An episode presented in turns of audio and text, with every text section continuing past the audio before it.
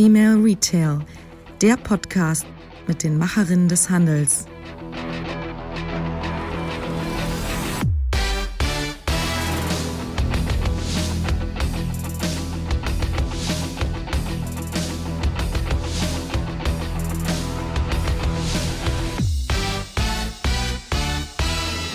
Ja, hallo und herzlich willkommen zu einer neuen Ausgabe des Female Retail Podcast.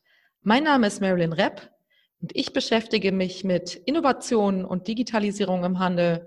Und hier kommen die Zukunftsgestalterinnen des Handels zu Wort. Bei mir heute zu Gast ist die Lea Frank, Gründerin von Anybill, ein Startup, das Kassenzettel digitalisiert. Hallo Lea. Hallo, hi, vielen Dank für die Einladung. Ja, wunderbar, dass du dabei bist. Ich freue mich sehr. Ähm, ja, stell doch einfach mal ganz kurz dein Startup vor. Ihr seid jetzt seit anderthalb Jahren unterwegs und habt ein brandaktuelles Thema angepackt, nämlich die Belegausgabepflicht und ähm, ihr startet voll durch die Decke. Also überall liest man was äh, von euch und über euch. Und äh, genau, was macht ihr denn genau? Genau, also wir bieten mit Anyville verschiedene äh, Lösungen an, um den Kassenzettel eben, äh, also unter anderem den Kassenzettel muss man dazu sagen, am Point of Sale, also direkt an der Kasse digital ähm, zu erhalten, aufs Smartphone in der Regel. Ähm, wir haben hier eben, äh, sag ich mal, eher eine B2B-Lösung oder eine B2B2C-Lösung. Sprich, wir ähm, ja, bieten unsere Technologie für ähm, Kassen-Softwareanbieter äh, in Zusammenarbeit an äh, und dann eben auch letztendlich für insbesondere die Einzelhändler, aber auch Gastronomen. Also eigentlich wirklich jeden, der irgendwie Belege ausstellt. Und äh, mit unserer äh, Technologie können dann quasi äh, direkt an der Kasse die Belege digital dem Kunden ausgestellt werden, digital und auch gesetzeskonform, wie du gerade angesprochen hast. Äh, gilt ja auch seit 1.1. die Belegausgabepflicht. Das bedeutet, es muss ähm, seither äh, jedem Kunden bei jedem Geschäftsvorfall ein Beleg ausgestellt werden, entweder elektronisch oder ähm, papierhaft, so wie wir es jetzt aktuell auch noch kennen. Und äh, genau, also das Gesetz bietet schon die Möglichkeit eben und äh, wir haben dann verschiedene Wege. Einmal, dass man es einem anonymen Kunden über einen Second Screen an der Kasse mit einem QR-Code ausstellen kann und den Kunden zum Beispiel so auch digital onboarden kann, digital es erstmal ansprechen kann. Wir haben aber auch eine eigene App, äh, mit der der Kunde den Kassenbon digital entgegennehmen kann.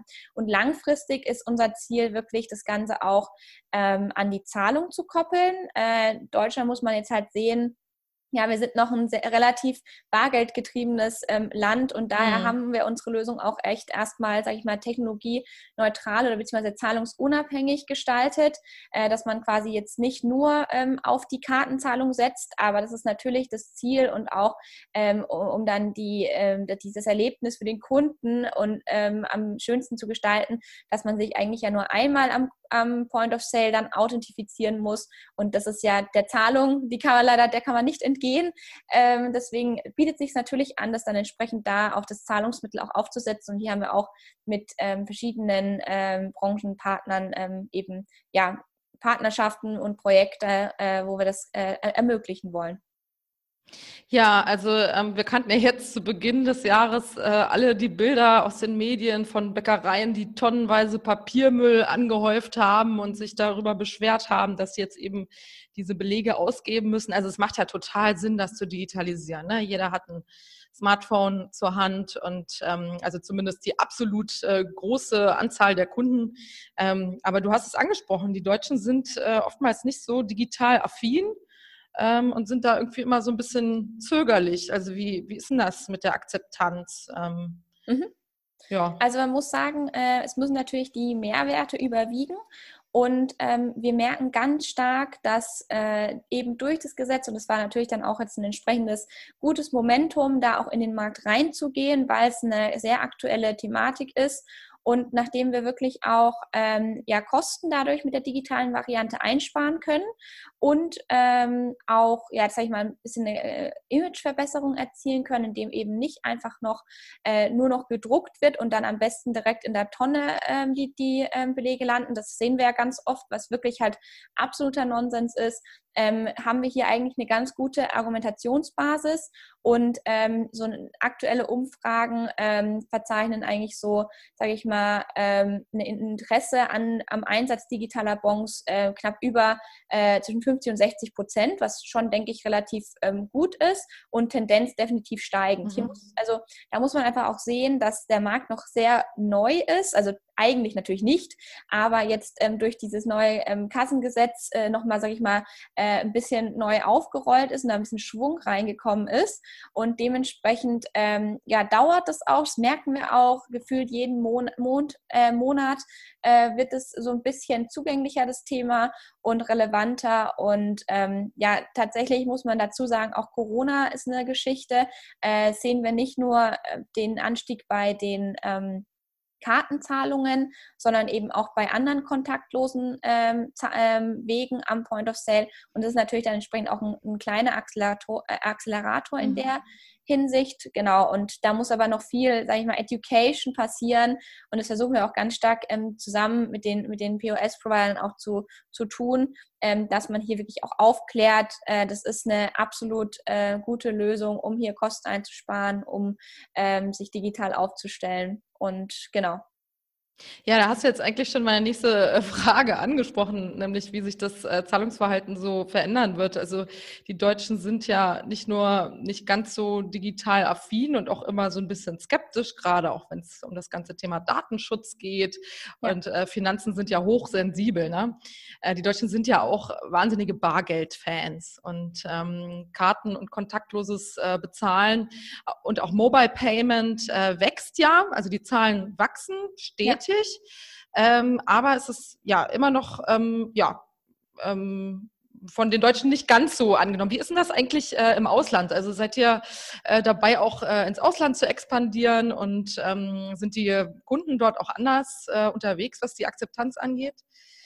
Also man muss sagen, äh, wie gesagt, wir sind ja noch nicht ganz so lang am Markt und unsere, äh, unser Fokus liegt jetzt aktuell schon, äh, sage ich mal, auf der Dachregion, ähm, insbesondere auf Deutschland jetzt gerade eben aufgrund auch ähm, des, der, der Gesetzeslage. Ähm, aber grundsätzlich ähm, gilt gerade die, die, die Fiskalisierung ist äh, definitiv auch äh, eine länderübergreifende Thematik und auch die Blickausgabepflicht an sich mhm. Ähm, greift auch in ähm, verschiedensten äh, Ländern und das ist definitiv äh, eine Sache und auch über die Blickausgabepflicht hinaus wirklich diese, äh, sage ich mal, ähm, diese Beyond Payment, also diese Mehrwerte äh, an die Zahlung gekoppelt äh, anzubieten. Das ist wirklich ein großes Thema, äh, ist noch relativ am Anfang. Äh, in in USA gibt es schon einige ähm, Konstrukte auch mit Loyalty-Systemen in Verbindung, äh, aber da ist natürlich die Akzeptanz, kennen wir alle, ähm, USA ist natürlich ganz anders Richtung äh, Kartenzahlung und quasi eigentlich auch die Anzahl der Karten, die da in einem Geldbeutel vorzufinden sind, ähm, ja gepolt als jetzt wir. Ähm, aber wir glauben ganz stark daran, dass, ähm, dass die, die, die, die Zahlungs-, ähm, also dass, die, dass die, der Fokus mhm. Richtung äh, weg vom Bargeld Richtung ähm, Bargeld los auf jeden Fall zunimmt. Und ähm, wir sehen es ja aus, dem, aus den umliegenden Ländern, also gerade die Nordics, gut, das ist natürlich ein äh, Musterbeispiel. Hier ist es äh, eher andersrum, da kannst du teilweise gar nicht mehr bar zahlen. So, äh, ich denke, wir, wir sollten da eine gute Balance finden und dass es zumindest schon mal möglich ist. Äh, das sollten wir auf jeden Fall angehen, dass es möglich ist, mit der Karte zu zahlen, weil ich denke, gerade auch die nächsten Generationen ähm, sind schon, wir sind einfach absolut digital aufgewachsen, äh, von vorn bis hinten eigentlich. Und ähm, da ist es definitiv, dass es auch teilweise die Kunden eher verärgert, wenn es dann eben nicht möglich ist und man äh, dann doch noch die Münzen irgendwie mitschleppen muss. Ja. Und was meinst du, wann gibt es überhaupt kein Bargeld mehr? Also Weil so ein kleiner Frage. Blick in die Kugel, was, was würdest du sagen? Oh, da, also da gibt es ja wirklich, also ja, die verschiedensten, ähm, ja, sag ich mal, ähm, Theorien? Theorien, aber Oh, also ich muss auch sagen, das ist natürlich auch so eine Sache. Will man das wirklich komplett abschaffen? Ist das auch, sollte das das Ziel sein? Das ist halt auch wieder so eine Frage. Ähm, also kann ich jetzt mich nicht, mich nicht konkret zu äußern, ähm, wann das stattfinden wird. Ich glaube, das dauert auf jeden Fall noch einige Jahre. Ähm, aber ich denke mal trotzdem die Quote äh, des Bargeldlosen, das wird auf jeden Fall ähm, definitiv ansteigen. Ja, einfach auch ja. aufgrund der gesamten Digitalisierung und welche Mehrwerte man dadurch auch erfährt. Ja. Das sehe ich ganz genauso. Ja. ja, also wir sind da auf einem ganz klaren Weg in, äh, auf jeden Fall in die Richtung weniger Bargeld. Darauf können wir uns, glaube ich, einigen. Denke ich auch. Und wann es dann gar kein äh, Papiergeld und Münzen mehr gibt, das werden wir dann sehen. Aber bis dahin äh, bietet ihr ja verschiedene Möglichkeiten an und ähm, was ich mir so gedacht habe, ist äh, Folgendes, nämlich am 01.01.2020 wurde die Beleg Belegausgabepflicht eingeführt ne? und äh, damit mussten ja auch ähm, viele Händler auch ihre Kassen und ihre Systeme und ihre ähm, Prozesse äh, neu aufstellen. Also das war ja mhm. nicht nur die Belegausgabepflicht, sondern eben verschiedene Prozesse, die da anders gestaltet werden mussten. Ähm, und das war ja eigentlich schon lange klar. Ne? Also 1.01., das war ja ein Stichtag, der schon lange feststand. Ähm, müsste es nicht eigentlich wahnsinnig viel Konkurrenz für euch geben? Ähm, ja, was ist euer USP und wie schlagt ihr euch da? Wie sieht denn das so aus? Wie ordnet ihr euch da in den Markt ein? Ja, also grundsätzlich äh, ist es so, dass äh, tatsächlich irgendwie gefühlt alle am 1.1. aus allen Wolken gefallen sind. ähm, also so hatte man auf jeden Fall irgendwie, also so hat es den Anschein. Wir hatten natürlich auch schon ähm, in 2019 teilweise, also da sind wir ja so grob gestartet. Im Winter ging es dann eigentlich so wirklich erst los, eben auch kurz vor, ähm, vor der, der, der Einführung des Gesetzes ähm, dass, dass sich die Leute darüber Gedanken gemacht haben. Aber davor war wirklich Belegausgabepflicht, was ist das? Und äh, haben wir nicht, brauchen wir nicht, so nach dem Motto. Ähm, und dann war es plötzlich klar äh, und dann wurden auch die Lösungen nachgefragt. Aber man merkt jetzt schon, ich meine, Corona war da absolut nochmal so ein kleiner Dip, wo man auch gesehen hat, da ist dann der Fokus wieder ein bisschen abgedriftet. Mittlerweile, je näher es zur TSE-Frist geht, die ja dann am 30.09. jetzt äh, eigentlich. Ähm, Was ist das? TSE, das ist die technische Sicherheitseinrichtung, das ist auch ein Teil der Kassensicherungsverordnung. Mhm. Ähm, quasi, dass man auch die, ähm, die Kassen entsprechend aufrüsten muss äh, mit der TSE. Und da wurden jetzt eben auch nochmal teilweise, manche Bundesländer haben da die Frist jetzt verlängert bis äh, nächstes Jahr März. Äh, nichtsdestotrotz ist es so, dass eigentlich ähm, äh, empfohlen wird, bis zum 30.09. zumindest mal eine Lösung ähm, sich, äh, also zumindest sich mal darum zu kümmern und eine Integration quasi auch dann ähm, ja zu starten und dann nur die, die ähm, finale Ab der finale Abschluss der Integration kann dann eben ein bisschen nach hinten äh, verschoben werden, eben einfach aus dem Grund, weil es eigentlich seit äh, ja ganz schön lang klar ist, aber diese TSEs hatten auch ein bisschen Probleme mit der Zertifizierung. Ähm, was die Bombenpflicht angeht, jetzt nochmal, um zur Frage zurückzukommen, äh, es gibt auf jeden Fall Wettbewerb am Markt. Es ist auch so, ich denke, in, insgesamt ist Wettbewerb nie schlecht für so einen neuen Markt, weil man dann einfach auch erstmal den Markt überhaupt äh, schafft.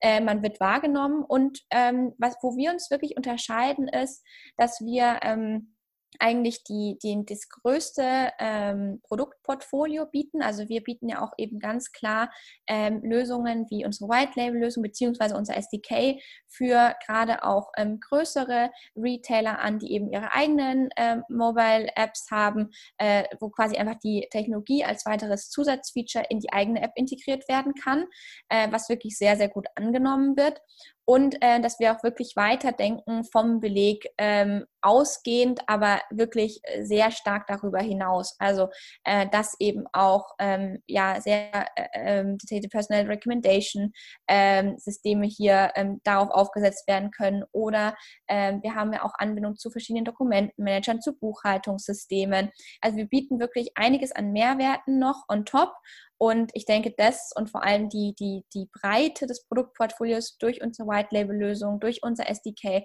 durch auch die Anbindung an die Zahlung, dass das uns eigentlich ähm, so ein bisschen ähm, von den Wettbewerbern abhebt. Mhm.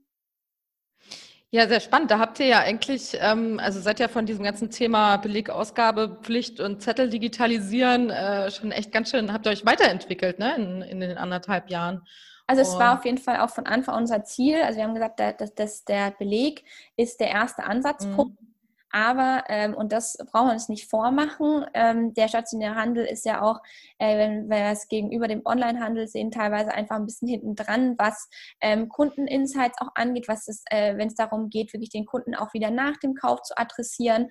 Und ähm, es gibt ja viele erklärte Omni-Channel-Strategien ähm, und ähm, ja, da bieten wir halt eine gute Lösung, eben den Kunden auch im Offline Handel gut zu adressieren. Und gerade wenn wir dann auch das mit der Zahlung verknüpfen, können wir wirklich sehr gut über die Kanäle hinweg auch entsprechend äh, den Kunden ansprechen. Und das ist ja wirklich ähm, auch dann langfristig das Ziel. Und da bieten, bieten sich eben die digitalen Belege als erster Ansatzpunkt sehr, sehr gut an. Ja, ähm, also es ist ja gerade so ein bisschen eine Lücke im Markt aufgekommen, nämlich ein großes deutsches Zahlungsdienstleistungsunternehmen, äh, auch im Süden Deutschlands, ähm, hat gerade Insolvenz angemeldet und ähm, genau, Lösungen im elektronischen Zahlungsverkehr äh, sind da gefragt. Also falls ihr da irgendwie einsteigen wollt, na, ne, mit Wirecard ist da ja jetzt so ein bisschen eine Lücke entstanden. Aber das äh, ist wahrscheinlich erstmal noch in Ferne. Ja, also die, die Online-Zahlen tatsächlich, also da sehen wir uns überhaupt nicht, auch insgesamt Zahlungen abzuwickeln. Also wir setzen hier schon ganz stark auf Partnerschaften und äh, ich denke, die, äh, ja, die Mitbewerber von Wirecard, die tun auch gerade ähm, ihr Bestes, äh, die Kunden entsprechend dann einzukassieren. Also ich glaube, da ähm, gibt es schon auch genügend ähm, gute mhm. Alternativen am Markt. Also generell äh, ist natürlich einfach eine Katastrophe für die gesamte Szene. Also ähm, das ist jetzt also auch für andere Startups, die dort ihr, äh, ihre, ihre Karten zum Beispiel bezogen haben oder die Banking as a Service ähm, Lösungen äh, genutzt haben. Also es ist einfach, ähm, und die, wie gesagt, die ganze Fintech-Szene einfach ähm, ist schon ein, ein, kleines Drama. Also finde ich schon wirklich ähm, erschreckend, was da alles vor sich gehen kann auch, äh, gerade wenn wir es jetzt halt auch nochmal Richtung DAX-Konzern uns einfach anschauen. Also das ist schon krass, dass sowas passieren kann überhaupt. Äh, wir wurden da alle, denke ich, sehr stark geblendet. Und ähm, ja, schauen wir mal, wie es jetzt dann tatsächlich weitergeht und wie da, denke ich, auch dann entsprechend ähm, ja trotzdem wahrscheinlich auch noch Teile der Wirecard dann irgendwo mhm. in, in den anderen Konstrukten aufgehen. Ja, das ist schon, also du hast es angesprochen, das ist schon echt verrückt, was da so vor sich gegangen ist, vor allem, dass das äh, alles so ein bisschen äh, unentdeckt blieb. Ja. Äh, ich habe manchmal so ein bisschen das Gefühl, ich weiß nicht, ob du das teilst, je näher man dran ist am Geld, desto mehr ist man verleitet, äh, irgendwelche krummen Dinger zu machen. Also, ja, ich weiß auch nicht. Also, das ist jetzt nur so ein subjektives Gefühl. Also, ja, sagen wir mal, die ganze, der ganze Investmentbereich, Bankenbereich, äh, da gibt's ja immer wieder Skandale. Und äh, wie gesagt, ich habe so den Eindruck, äh, man darf nicht zu nah dran sein ähm, am Topf, weil ansonsten wird man verleitet, irgendwelche kruden äh, Konstrukte und krummen Dinger zu drehen. Aber das ist nur irgendwie mein Eindruck. Ja, also weiß ich jetzt nicht. Ich denke, es gibt tatsächlich in jedem Branchen, ich meine, wir sehen es auch mit dem Dieselskandal, das hat eigentlich gar nichts damit zu tun. Mhm. Da wurden auch Verbraucher irgendwie ähm, relativ über den Tisch gezogen. Und also ich glaube, insgesamt ähm, geht es halt in unserer Gesellschaft da immer mehr und ähm, man kriegt eigentlich nie den Hals voll, so blöd gesagt. Mhm. Ähm, und ich glaube, dass da auf jeden Fall so ähm, ich glaube, Wirecard war jetzt schon nochmal ein, also beispiellos, ähm, was da abgelaufen ist. Äh, und ich glaube, das ging auch stark eigentlich von einzelnen Personen ähm, aus, aber gut, ich glaube, da gibt es auch wirklich ähm, andere Medien, die das gerade sehr stark thematisieren, die sich vielleicht auch noch ein bisschen tiefer auskennen. Ähm, aber grundsätzlich ist es einfach, ähm, ja, für, für die ganze Szene. Ich denke, man, insgesamt ist es halt nicht so leicht, äh, als Startup auch, jetzt wenn man an die Neobanks denkt, sich da zu etablieren und Vertrauen auch bei den Kunden zu gewinnen. Und das hilft natürlich, dieser Skandal hilft dabei auf keinen Fall, sondern ähm, eh schon das konservative Deutschland, äh, die irgendwie sich schwer tun, mit Fintechs zusammenzuarbeiten, dann ist es halt echt, also dafür war das einfach, äh, es ist eine, eine, eine, Tragödie und ich hoffe, dass, dass der Schaden begrenzt bleibt. Auch eben, ja, sage ich mal, jetzt nicht nur der direkte, sondern auch der indirekte Schaden und der Reputation von der ganzen Branche. Mm. Ja, ein Bärendienst. Naja, ähm, jetzt wollte ich noch mal so ein bisschen auf dich und deinen Background zu sprechen kommen. Du bist ja als äh, weibliche Gründerin in dem ganzen äh, Tech-Bereich, in einem Tech-Startup eher exotisch. Äh, du bist erst 25 Jahre jung und hast eigentlich mit 23 schon äh, an der Uni gegründet. Erzähl mal, äh, wie bist du eigentlich darauf gestoßen und äh, erzähl mal was über deinen Weg. Ja, also insgesamt kann man sagen, denke ich, dass ich eigentlich mir immer schon vorgenommen hatte, irgendwann mal ähm, was Eigenes zu gründen. Oder damals war eigentlich, das hieß, also habe ich jetzt mir noch nicht so Gründen drunter vorgestellt. Also darunter konnte ich mir eigentlich am Anfang gar nichts vorstellen. Was heißt das eigentlich? Ich denke, auch in den letzten Jahren ist ja die Gründerszene gerade in Deutschland auch erst so richtig ähm, aufgekommen und floriert ja jetzt so richtig. Ähm, aber grundsätzlich hatte ich eigentlich da auch immer schon familiärerseits so ein kleines Vorbild, wo ich einfach die Vorzüge erkannt habe ähm, Und ähm, insgesamt finde ich es einfach, weil ich glaube ich schon immer eine Person, ähm, ich finde es einfach toll, wenn man wirklich so für was Eigenes so stark brennen kann. Ich glaube, das ist wirklich ähm, sehr schwer möglich, ähm, in einem Konzern wirklich so stark für eine Sache zu brennen. Mit Sicherheit auch, es gibt genügend Intrapreneure, aber das finde ich einfach das Coole an, an wirklich Entrepreneurship, dass du dein eigenes Baby hast und das nach vorne bringen möchtest. Und ähm, ja, ich hatte einfach verschiedene Ideen. Also ich hatte das schon tatsächlich eigentlich immer ein bisschen gechallenged. Ähm, was könnte man machen und äh, wie kann man das Ganze angehen? Und habe wirklich immer verschiedenste Überlegungen, also auch ganz äh, in verschiedensten Bereichen angestellt. Und irgendwann kam dann eben dieses Thema auf, aufgrund auch eigentlich einer eigenen äh, Problematik, dass ich halt mal meinen Bon äh, öfters nicht gefunden habe wieder, obwohl äh, eigentlich ein Garantiefall gewesen wäre. Und das hat dann immer an so einem fetzen Papier gescheitert und äh, oder ist der, der Bon verblasst. Und dann habe ich mir angeguckt, wie ist das Ganze eigentlich dann mit der Buchhaltung, weil das kann ich natürlich aus meinem BWL-Studium, keine Buchung ohne Beleg.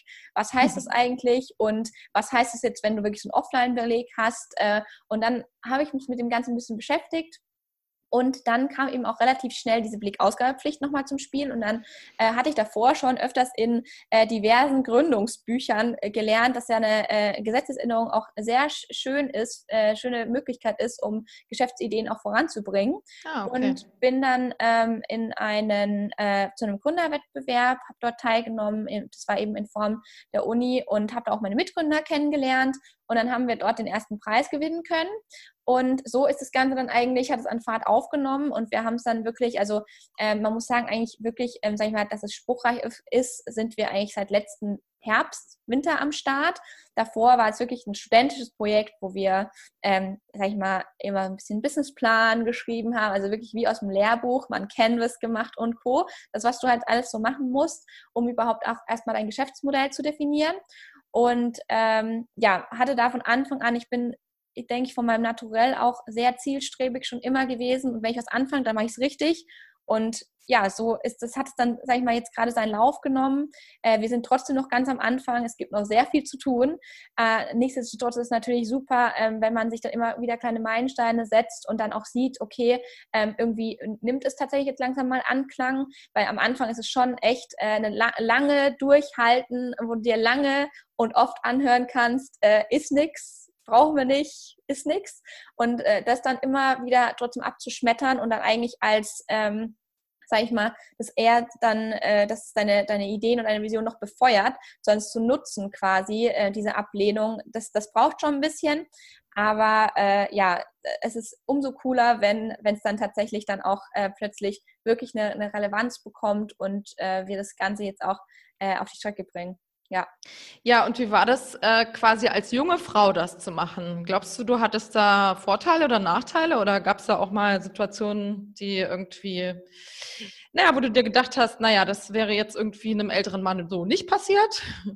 Also das gab es auf jeden Fall. Ähm, hatte ich tatsächlich auch jetzt äh, vor kurzem in einem anderen Podcast erzählt, äh, dass man natürlich so Sprüche irgendwie mal bekommt, wie, ja, kann ich mal mit dem äh, äh Herrn Geschäftsführer sprechen, wo man sich halt denkt, ähm, okay, äh, aus welchem Grund?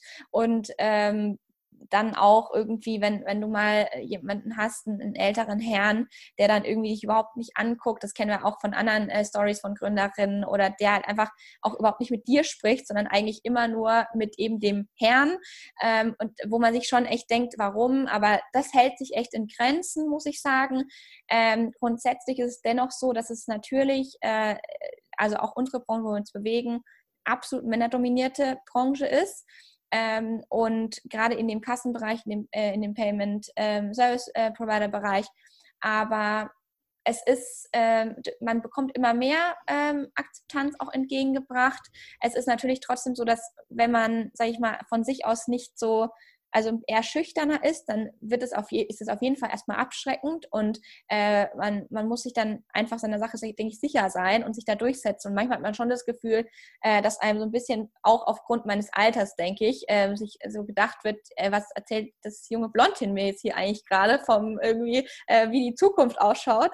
Ähm, und da hat man schon teilweise das Gefühl, dass vielleicht äh, das Geschlecht eine, eine kleine Rolle spielt, aber ich denke, ähm, wenn wir da nicht einfach äh, weitermachen und wenn wir nicht einfach beweisen, hey, es geht auch so und ähm, dann, dann kommen wir da nie weiter und deswegen lasse ich mich davon auch nicht irgendwie ja, aus der Ruhe bringen, sage ich mal.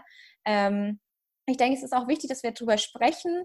Es sollte aber eigentlich einfach gar kein Thema sein, meiner Meinung nach. Also eigentlich sollte einfach das genauso akzeptiert werden, genauso ernst genommen werden und wir sollten einfach die gleichen Chancen haben. Und da kommt halt wieder auch so zum Spiel, ähm, dass wir halt mehr mehr Vorbilder brauchen. Es ist auch so äh, eine Standardantwort irgendwo, aber das ist definitiv so, dass es hilft, finde ich, wenn du äh, ein gewisses Vorbild hast, wo du weißt, okay, du kannst das auch schaffen. Und wenn es halt immer eigentlich nur männlicher Natur ist, diese Vorbilder, dann hast, dann fragst du dich schon teilweise oder habe ich mich mal gefragt, geht es dann überhaupt, ähm, dass du da an diese Position auch kommen kannst? Und ich denke, das sollten wir schon stärker eben auch ähm, dann sichtbar machen, ähm, dass es eben möglich ist, dass man es erreichen kann, dass es auch greifbar wird, ähm, auch für weitere jung, junge Frauen, ähm, dass es eben möglich ist und ähm, ja, jeder hier die gleichen Chancen und Möglichkeiten hat. Ja. Ja, absolut richtig. Ähm, sag mal, wie war, ihr habt ja jetzt, glaube ich, äh, schon die zweite Finanzierungsrunde, oder? Die erste. Die erste, ja. Jedenfalls habt ihr schon äh, Geld bekommen von einem Investor. Ja. Und jetzt ist es ja so, dass, äh, wenn man sich gerade, wenn man sich Statistiken anguckt über äh, Finanzierungsrunden, gerade bei weiblichen äh, Gründerinnen, dann sieht man, dass die also mit Abstand weniger Kapital bekommen, egal auf welche Art und Weise der Finanzierung.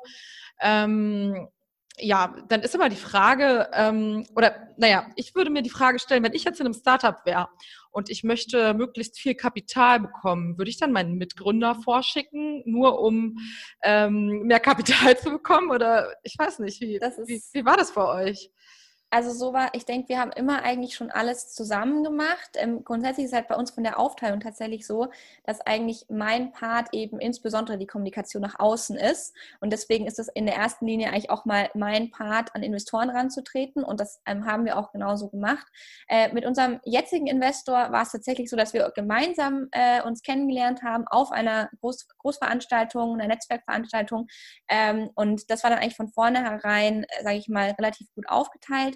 Aber ähm, da muss ich auch sagen, und auch um das, diese ganze Negativität nochmal wegzunehmen, ähm, es gibt auch, und das ist definitiv die über, ähm, also die, die äh, überwiegende äh, Teil meiner, äh, sage ich mal, oder unserer Unterstützer, Befürworter, die sind absolut auf unserer Seite und die machen keinen Unterschied vom Geschlecht und die bestärken das eher. Also das muss man wirklich hier auch mal sagen, dass es teilweise auch ähm, Leute gibt, die das dann eher so, sozusagen sogar nochmal ähm, bestärken wollen und ähm, hier überhaupt nicht, also dass es für sie nicht relevant ist, zumindest vielleicht unterschwellig, das weiß man natürlich nie. Ähm, genau, weißt, du weißt ja nicht, wie viel Kapital ihr bekommen hättet, wenn du jetzt ein äh, mit 30er ja, smarter hart. Typ gewesen wärst. Ne? Das wissen ja, wir ja jetzt leider nicht. Ne? Das wissen wir nie, genau. das ist definitiv wahr. Äh, und das sind auch Fragen, die einen natürlich irgendwie umtreiben. Also weil ich das einfach total erschreckend finde, wenn man diese Zahlen anschaut. Ähm, und es ist ja auch so, egal wo man, was man sich für Zahlen anschaut, genauso auch, wenn du dir irgendwie einen Sprecher ansiehst oder ja, also insgesamt Speaker, dann allein von der Stimmlage werden ja ähm, Männer, sage ich mal, ernster genommen und Frauen weniger ernst. Also da fängt es ja schon an. Mhm. Und, ähm, dann, wenn es dann irgendwie ums Geld geht, äh, das ist nochmal noch mal ein anderes Thema. Ähm, aber ja, also da muss ich sagen, hatte ich jetzt bis jetzt noch keine wirklich negativen Erfahrungen in die Richtung. Ich finde die ähm, Zahlen erschreckend, ähm, aber ja, ich, ich hoffe, dass da ist genau das Gleiche. Da müsste natürlich auch im Investorenkreis die Frauenquote einfach enorm äh, ansteigen mal, äh, weil das ist natürlich auch, also ich habe mit noch nie mit einer Investorin gesprochen. Ich habe auch keine kennengelernt und ich habe auch ähm, ja noch nie irgendwie eine Intro zu einer Frau bekommen, zu Männern ganz, ganz viel. Also ähm, das ist dann halt auch das Nächste, ne? Und das, also Gleiches gesinnt sich auch gerne mit, mit Gleichem. Und ich glaube, das spielt da halt auch eine Rolle. Äh, auch bei, bei der Investoren-Gründersache, ja. So, und jetzt äh, die Abschlussfrage, die große Abschlussfrage. Wie bekommen wir mehr Frauen zum Gründen? Warum gibt es so wenig Gründerinnen? Ich glaube, äh, es waren vier Prozent ähm, reine äh, Female Founder Teams und äh, alle anderen sind entweder gemixt oder rein männlich. Also die absolute Überzahl sind auf jeden Fall immer rein männlich. Da gibt es ja dann auch irgendwie so Fünfer, Sechser, Siebener Teams, mhm. äh, wo rein Männer drin sind. Ähm, ja, wie bekommen wir die Frauen dazu, diesen mutigen Schritt zu wagen? Also wir können nicht alles komplett ändern und wir sind halt teilweise von unserem Naturell auch anders, denke ich, ähm, dass wir ein bisschen risikoaverser ähm, schon von unserem Naturell her sind äh, und, und also du meinst ähm, nicht anerzogen, sondern genetisch. Das ist die Frage, ne? Aber genau. Ähm, das werden wir heute nicht klären. nee, aber ich glaube tatsächlich, dass wir also wenn ich jetzt mal allein von meinem, okay, das, das, das ist halt wirklich eine gute Frage, das, das kann man nicht klären, nee. nee. Aber wenn man so in unserem, in meinem Freundeskreis auch mal sich umschaut, ist es doch so, dass man, dass ich eher beobachte, dass Frauen immer etwas bedachter sind, bevor man und nicht einfach mal losstarten so. Egal, also das ist jetzt nicht aufs Unternehmertum bezogen, das ist eigentlich in allen Lebenslagen so, ähm, dass man vielleicht auch irgendwie schon diesen Mutterinstinkt oder so hat und immer irgendwie was beschützen möchte oder halt, dass man einfach ähm, niemanden in Gefahr bringen will, ähm, dass man das vielleicht irgendwie tatsächlich schon ähm, also in seinem Naturell hat. Das, das, wissen wir aber nicht, könnte ich mir aber irgendwie so ein bisschen so erklären, weil dieses einfach mal losstarten ich finde, das ist definitiv immer mehr auf Männerseite und das musst du aber halt machen im Startup, weil du kannst nie sicher sein. Und auch dieses, ähm, dieser Punkt, wenn ich scheitere, was ist dann? Wir sind viel verkopft da, äh, was passiert dann? Und ähm, das, das finde ich ist absolut irgendwie ein Charakterzug, was ich viel mehr bei Frauen wahrnehme. Und das sind aber alles Eigenschaften, ähm, weil du hast keine Sicherheit, überhaupt nicht, die gibt es nicht. Ähm, und du, du musst dich einfach mal reintrauen und einfach diese Angst, dass es nicht klappt, ablegen, was aber auch echt nicht einfach ist. Und ich glaube, das ist schon schon häufig eben auch von, von uns, von, von unseren Charakterzügen so ein bisschen vorgegeben, aber natürlich auch, und daher ergeben sich ja auch allein schon irgendwie Charakterzüge oder Eigenschaften, ähm, wie machen das denn andere? Weil letztendlich ist es so, dass wir auch sehr viel uns ähm, an unser Umfeld anpassen, beziehungsweise wieder der Punkt Vorbilder haben. Mhm. Und ähm, wenn du, wenn du es nicht siehst, dann weißt du vielleicht am Anfang nicht. Also ich habe auch neulich erzählt, ich ähm, war eigentlich schon immer eine, äh, eine Person jetzt nicht, dass man was nachmacht. Darum geht es gar nicht, aber dass man überhaupt erstmal das quasi vor Augen hält und sagt, okay, das geht, das ist möglich. Das kannst du schon irgendwie in der Schule, das hatte ich auch neulich erzählt, mit, mit meinen Tutorinnen. Und dann willst du irgendwie auch so sein und irgendwie das Gymnasium gut schaffen oder keine Ahnung. Äh, das, das fängt ganz klein an und dann kannst du dir aber immer immer größere Vorbilder setzen. Und wenn das immer nur, sage ich mal, Männer sind, wenn wir jetzt auch in die USA mit den Gründern, ähm, äh, wenn wir dies anschauen, dann ist es halt schwierig, sich das überhaupt vorzustellen. Kann ich das überhaupt machen?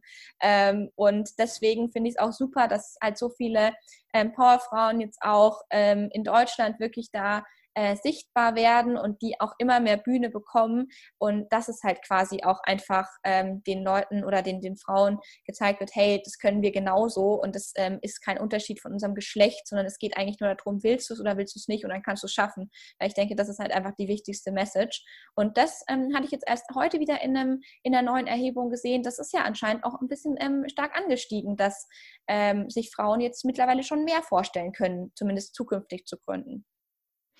Ja, genau. Vorstellen ist natürlich dann auch immer der erste Schritt und hm. äh, das aufs Machen kommt es halt dann an. Ne? Da hattest ja. du jetzt aber auch wahnsinniges Glück, dass äh, dein Geschäftsmodell und äh, dein Erfolg äh, quasi läuft. Ne? Das ist ja auch bei vielen Startups ähm, nicht so, äh, dass man dann wirklich ähm, ja, eine schnelle, gute Finanzierung bekommt, sich im Markt etabliert, ähm, kundenzentrierte, gute Pro Produkte entwickelt, die auch gut ankommen. Das ist ja, äh, ihr seid ja da schon sehr erfolgreich unterwegs. Ne? Und ähm, Deswegen, ja, Hut ab und äh, ganz toll und äh, wir werden euch weiter begleiten.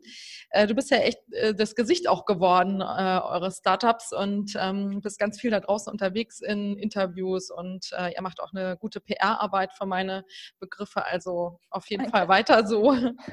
Danke, aber ja. ich finde es immer ganz wichtig, also das mit dem Gesicht, ähm, ja, ist irgendwie so und da wird man, glaube ich, teilweise jetzt auch so ein bisschen, sage ich mal, aufgrund dieser Gender-Thematik ähm, eben mhm. jetzt ein bisschen instrumentalisiert, wenn man es ganz böse ausdrücken will.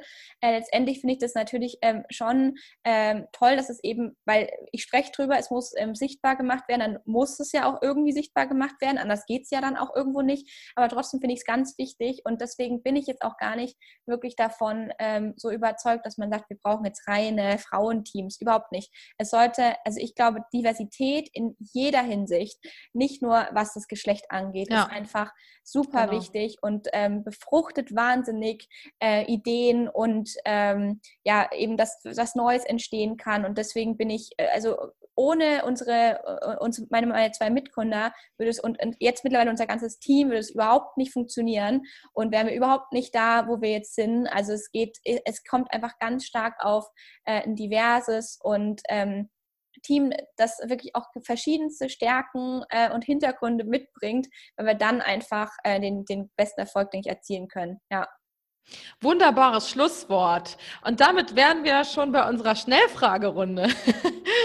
Bargeld ist umständlich ähm, und nicht mehr zeitgemäß. Der Einzelhandel in fünf Jahren ist? Hoffentlich ein bisschen vernetzter, digitaler und ähm, mit Anybill ausgestattet. Na klar. Und äh, diese Frau ist ein echtes Role Model für dich. Auf jeden Fall ähm, Lea Sophie Kramer. Ähm, genau, ja, würde ich sagen. Lea Sophie Kramer, Miriam Wohlfahrt und Verena Pauster. Also absolute deutsche Gründerinnen.